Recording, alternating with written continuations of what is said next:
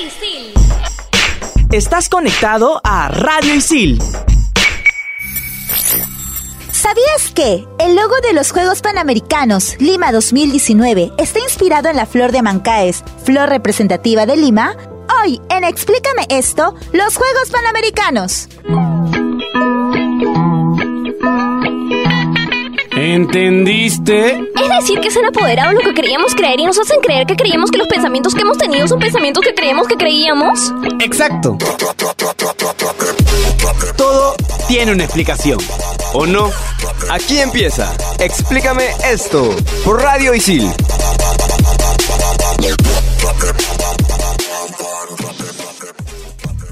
Hola, hola, ¿qué tal a todos y bienvenidos a un nuevo programa de Explícame esto por Radio Isil. Les habla Mauricio Verdeer de Periodismo Deportivo y hoy me encuentro en cabina con... Claudia Caliciani de Comunicaciones. Julio Moreno de Marketing. Y Xiomara Villalaz de Comunicación Integral. Está muy feliz, Mauricio. ¿Qué ha pasado? Estoy muy feliz chicos y les cuento porque nuevamente vamos a tratar otro tema de mi carrera y un evento tan grande que son los Juegos Panamericanos. Nada más sencillo que entender que es un evento multideportivo celebrado cada cuatro años que enfrenta participantes de los países de América. Son organizados por la Organización Deportiva Panamericana o Panam Sport y Panamericano tiene un prefijo griego que es pan, que significa todos. Es decir, todos los países americanos participan. Y así como existen los panamericanos, también existen los Juegos para Panamericanos, que es básicamente lo mismo que los panamericanos, solo que enfocado en atletas que tienen alguna discapacidad.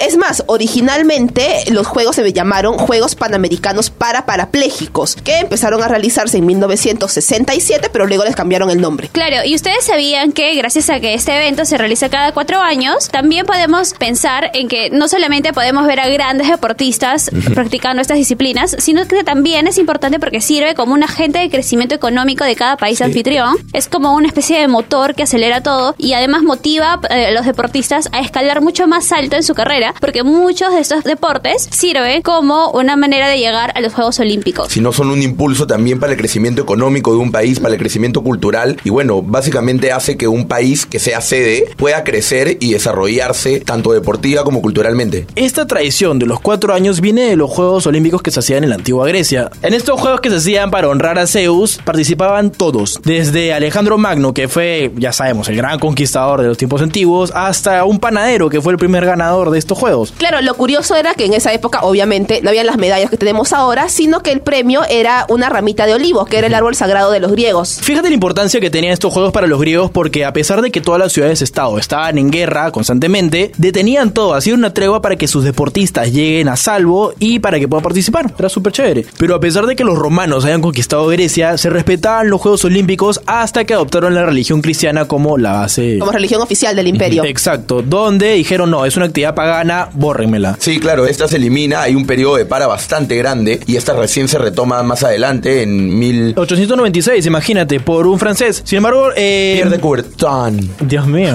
Me encanta el francés. Omelette du fromage. Ahora, en 1900 la mujer hizo su primera aparición en los Juegos Olímpicos. Y ya sabemos que los Juegos Olímpicos continúan hasta la actualidad. Claro, mira, de hecho, los Juegos Panamericanos son planteados por primera vez durante unos Juegos Olímpicos en 1932 en Los Ángeles, Estados Unidos, donde se juntan la, la Panam Sports, que ya mencionaron que es la asociación, querían crear unos nuevos Juegos Panamericanos solo para el continente de América. Claro, su propia juerga.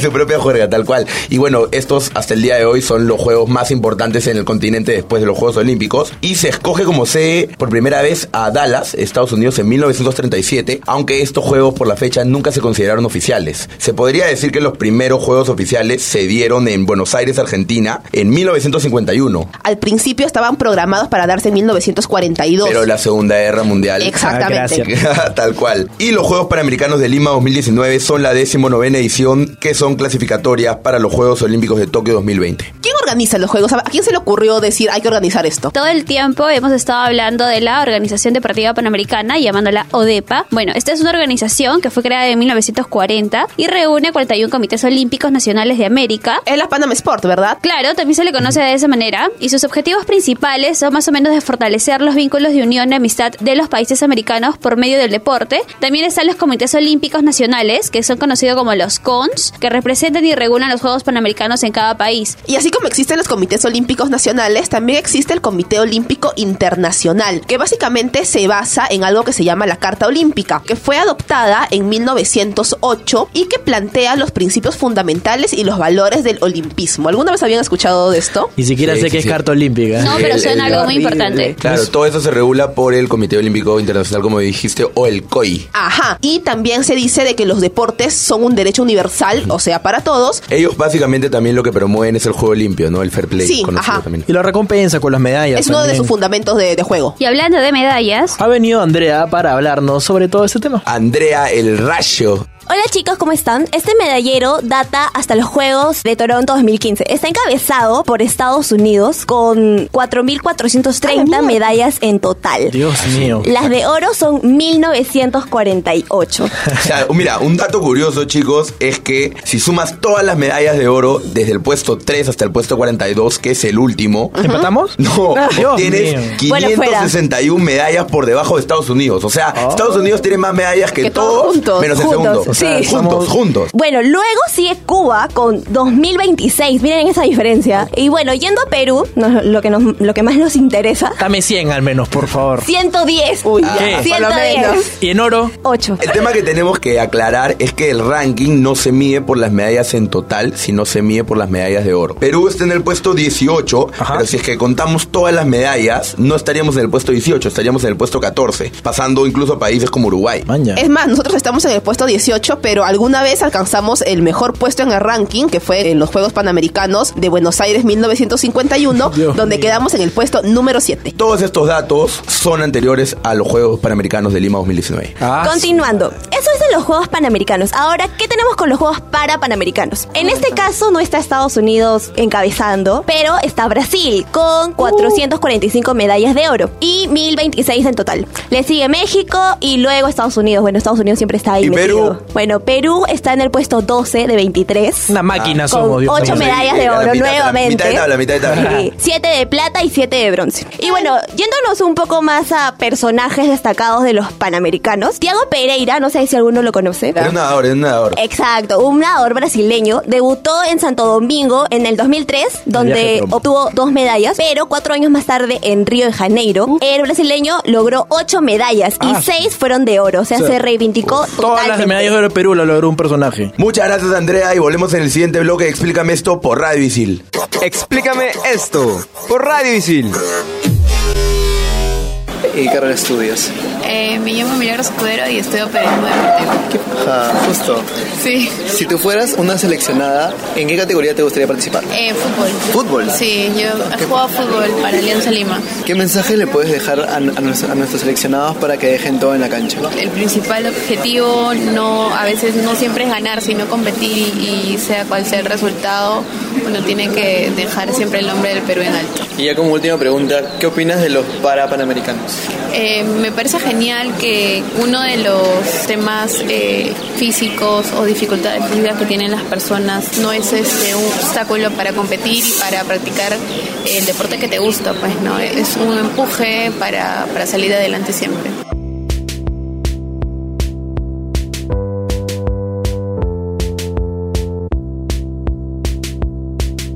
Explícame esto por Radio Isil en este programa súper deportivo que estamos hablando de los Juegos Panamericanos. Y ahora vamos a entrar en una confusión que mucha gente tiene sobre el deporte y las disciplinas deportivas. El deporte básicamente es la expresión o la forma de hacer ejercicio para divertirse, relajarse, ¿no? Cuidar la salud. Y la disciplina es la expresión de realizar una actividad bajo otros objetivos. La disciplina no es necesariamente un deporte, pero el deporte sí es una disciplina. Como por ejemplo, tú puedes ir a una competencia de laser tag. O de y esta paintball puede ser una claro. disciplina o de paintball incluso, pero no necesariamente es considerado como un deporte, ni mucho menos como un deporte olímpico. Y para que esa disciplina deportiva sea admitida en la categoría de deporte olímpico o deporte dentro de los Juegos Panamericanos, debe cumplir varios requisitos que están específicamente en la Carta Olímpica. Por ejemplo, que debe ser un deporte ampliamente practicado en un mínimo de 75 países y 4 continentes por hombres y en un mínimo de 40 países y 3 continentes por mujeres. Esto, por ejemplo, es para los Panamericanos en general. Ahora, Ahora, si queremos hablar, por ejemplo, de los Juegos Olímpicos de invierno, eh, debe ser un deporte ampliamente practicado en un mínimo de 25 países y tres continentes para poder formar parte de estos, ¿no? Claro, También debe adoptar y aplicar de la forma correcta el Código Mundial de Antidopaje. Ni leías a Paolo. Por último, también debe ser aceptado al menos 7 años antes de que comiencen estos juegos. Por ejemplo, todos los deportes nuevos que se vieron en Río de Janeiro del 2016 fueron admitidos en 2009 tras cumplir lo anterior. Un caso de los deportes que se han aceptado es como el surf, ¿no? Ahora, te voy a dar ocho ejemplos más de disciplinas deportivas panamericanos. Tenemos atletismo, badminton, esgrima, golf, Básquet. tenemos patinaje, lucha, softball y triatlón. Las- claro, las competencias en las que los peruanos en verdad se han sentido más, más identificados son tiro, remo, ¿no? Eh, surf. Vamos a ganar ahora sí al fin más de ocho medallas. Ah, Dios mío. ¿Y cómo se clasifican a los Juegos Panamericanos? ¿Cómo clasifican los atletas? Por ranking, competencias, incluso por ser sede. Te dan cupos para todas las competencias. Como el Mundial, hay. que clasificas por ser Claro, sede. clasificas Sí, directamente, ¿no? Ahora, también mira, para lo que es natación es por tiempos mínimos. También en maratón, en triatlón, clasifican Claro, todo esto está, está hecho para que nadie vaya y haga como que un papelón. ¿no? Que, haga- que sea, nadie haga ridículo. No, no haga mi récord de pucha 15 minutos para 100 metros en atletismo, obviamente. Y hablando de hacer el ridículo, hay ciertos requisitos que se pone para los países que quieren ser sede de los, de los Juegos Panamericanos. Uno de ellos es, por ejemplo, preparar un proyecto de programa deportivo, celebrar eventos de prueba en cada una de las instalaciones para verificar que efectivamente todo salga bien, celebrar un congreso médico continental, construir una villa panamericana para los atletas, dar transporte, alimentación, hospedaje, y acreditación a todos los oficiales, el personal médico, el personal paramédico, la Los parte de- técnica, los los jueces, los árbitros, los atletas, todo. Aparte de eso, también tiene que haber reuniones periódicas con los jefes de cada misión y tienen que tener un programa para la ceremonia de inauguración y clausura, así como también un programa para las ceremonias de premiación y Pero protocolo. claro, yo me imagino que todo eso debe tener un montón de beneficios. Por supuesto, sí, sí. Claro, son un de- montón. ¿No ajá. quieren que también vaya en corbata a todas mis clases? También, también. También existen programas de voluntariados gracias a los cuales los Juegos Panamericanos pueden ser llevados a cabo. Claro. Tiene grandes beneficios, pero también tiene una gran inversión. Como mencionaste, Clau, previamente, tienes que contar con una vía deportiva. En este caso, eh, Lima, para hacerse de los Juegos Panamericanos, tuvo que remodelar la vía deportiva nacional, más conocida Videna. como Videna, que costó más de 600 millones de dólares, ¿no? Es que básicamente el 60-70% del presupuesto de los Juegos se va en toda la parte de infraestructura, en Sí. construcción. Es un gran beneficio para el país porque luego el país puede hacerse, o en este caso la ciudad, puede hacerse de diferentes competencias a nivel mundial porque ya tiene una infraestructura bastante buena, ¿no? Tiene piscinas remodeladas, tiene campos atléticos remodelados. También un legado económico, porque al llegar muchos turistas, obviamente ellos tienen que gastar en nuestro país. Tal cual. Nuestros deportistas, además de tener un lugar para entrenar, pueden tener, o sea, la oportunidad de destacar y dar el trampolín que necesitan para llegar muchísimo más lejos y poner el nombre del Perú en alto, ¿no? Incluso pueden conseguir mayores patrocinadores, no solo nacionales, sino internacionales, que puedan apostar por ellos. Tiene un objetivo también cultural, aparte de todo el objetivo deportivo, de marketing, de Claro. publicidad. Tiene un objetivo cultural esto. Y retomando este tema de la inclusión que tiene como fin los Juegos Panamericanos, existen los Juegos para Panamericanos y para eso ha venido hoy Felipe el C a hablarnos El más tema. terror. Hola, hola chicos, ¿cómo están? Hay que iniciar con los Juegos Paralímpicos. Fueron fundados por el doctor Ludwig Gutmann, quien fue un médico que atendía a los soldados que tenían una discapacidad y veteranos de guerra. El deporte funcionaba como una terapia física y emocional Y para sus pacientes. también, claro, como Sí. un tema psicológico. Sí, exacto. Entran en una fuerte depresión y ya el deporte funcionaba como un apoyo para ellos. Claro. Bueno, él decidió organizar su primera actividad, sus primeros juegos en 1948 con otros hospitales. Y ahí avanzó hasta el 2001 donde ya Pero ahora, ahora déjame cortarte un toque, Felipe. Es importante marcar que desde Seúl 1988, donde estos juegos empiezan a ser oficiales en la misma sede, Claro, y como te decía, en el 2001 el Comité Olímpico Internacional y el Comité Paralímpico Internacional firmaron un acuerdo de que las ciudades anfitrionas se comprometieran a administrar tanto los Juegos Olímpicos como los Paralímpicos. Y bueno, llegando a lo importante que son los Juegos Parapanamericanos. Pa- Panamericano. eh. es. La primera versión de estos Juegos fueron en 1967 en Winnipeg, Canadá. Estos juegos creo que solo comienzan con como tres o cuatro disciplinas, ¿no? Sí, sí, sí, exacto. Inician con básquetbol en silla de ruedas, para atletismo, para natación y para tenis de mesa. Y para estos Juegos para Panamericanos Lima 2019 albergan 17 deportes y 18 disciplinas, ya no son cuatro como en la primera edición. ¿Y qué deportes incluyen? Bueno, ahora tenemos el tenis de campo en silla de ruedas, ya no el tenis de mesa. Tenemos el fútbol 5, que es practicado por las personas con discapacidad visual. Tenemos el golbol, que también es realizado por las personas que padecen de una discapacidad visual. También está el judo. Incluso, Felipe, hay un deporte que que es el quad rugby, que es bueno el rugby en silla de ruedas. Yo he tenido la oportunidad de entrenar con el equipo nacional, que son los quad tumis, y en verdad, o sea, es una cosa fantástica porque son personas que tienen, que tienen, bueno, discapacidades, ¿no? Y que a través de esto el deporte lo toman como la, como si fuera su vida, o sea, lo que a ellos les motiva para salir adelante, Sí, para sí, sí, seguir, así es. para esforzarse, es esto, ¿no? Y es una lástima, en verdad, que no puedan tener todo el apoyo de parte del IPD ni la concientización de las personas. Para ellos es, es algo más que un deporte, ¿no? Es un estilo de vida. Claro, y además es interesante ver cómo se han adecuado los deportes convencionales para poder ser más inclusivos. Llama la atención que los deportes de pelota sean jugados por invidentes, pero por ejemplo las pelotas son sonoras y el, el público espectador no puede hacer ruido. Y es curioso Sí. también cómo el arquero y el cuerpo técnico son los que dan, dan las señales, por ejemplo, para meter un gol Claro. o para dar las direcciones de, de hacia dónde está el balón. Tiene, tiene que haber un, un respeto de parte de- del público presente, ¿no? Hacia los deportistas. Bueno, con todo esto, las instituciones que organizan los Juegos es el Comité Olímpico Internacional, el Comité Paralímpico de las Américas y acá en Lima 2019, la Asociación Nacional Paralímpica del Perú. Amaña, Felipe, qué chévere. Dime, ¿cómo te encontramos en Instagram? Pueden seguirme como Felipe-Gutiérrez 20. Excelente. Saludos. En Radio Isil también puedes escuchar Estación Isil, los mejores tips y anuncios que harán más fácil tu vida como estudiante, dentro y fuera de la institución. Un programa creado para ti y para toda la comunidad Isil. Estación Isil, búscanos en Spotify como Radio Isil. Explícame esto por Radio Isil.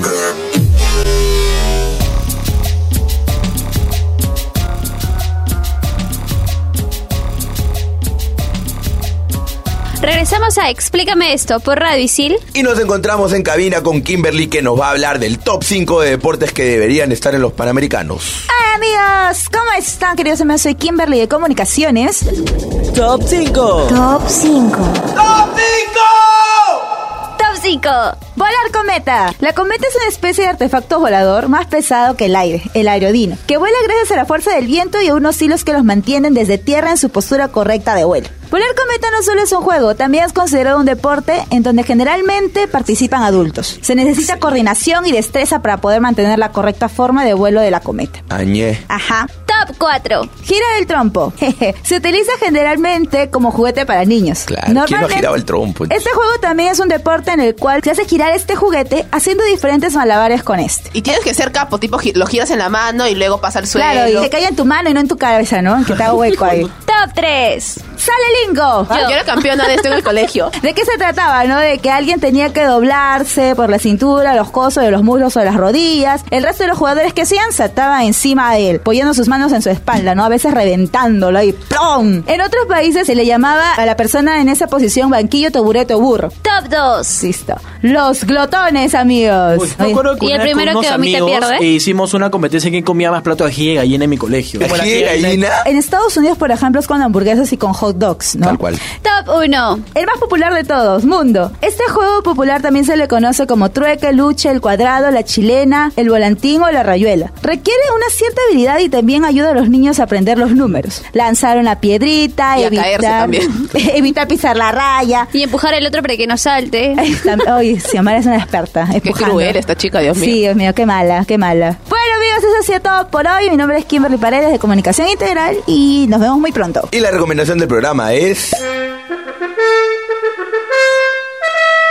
Por más que te paguen por armar torres de vasitos en tiempo récord, no mereces ser llamado deportista. Y si no quieres participar de los Juegos Panamericanos como un simple espectador, sino de manera profesional, ven a ISIL y estudia periodismo deportivo y aprende haciendo. Gran programa el de hoy día, chicos. Espero que la gente pueda tomar conciencia sobre la importancia de los Juegos Panamericanos. Muchas gracias. Les habló Mauricio Verdeer de Periodismo Deportivo. Claudia Caliciani de Comunicaciones. Xiomara Villalaz de Comunicación Integral. Y Julio Moreno de Marketing. Chau, chau. Chau, chau.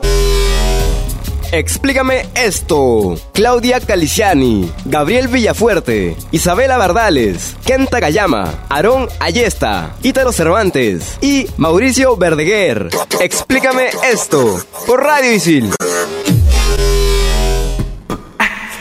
Estás conectado a Radio Isil. Radio Isil.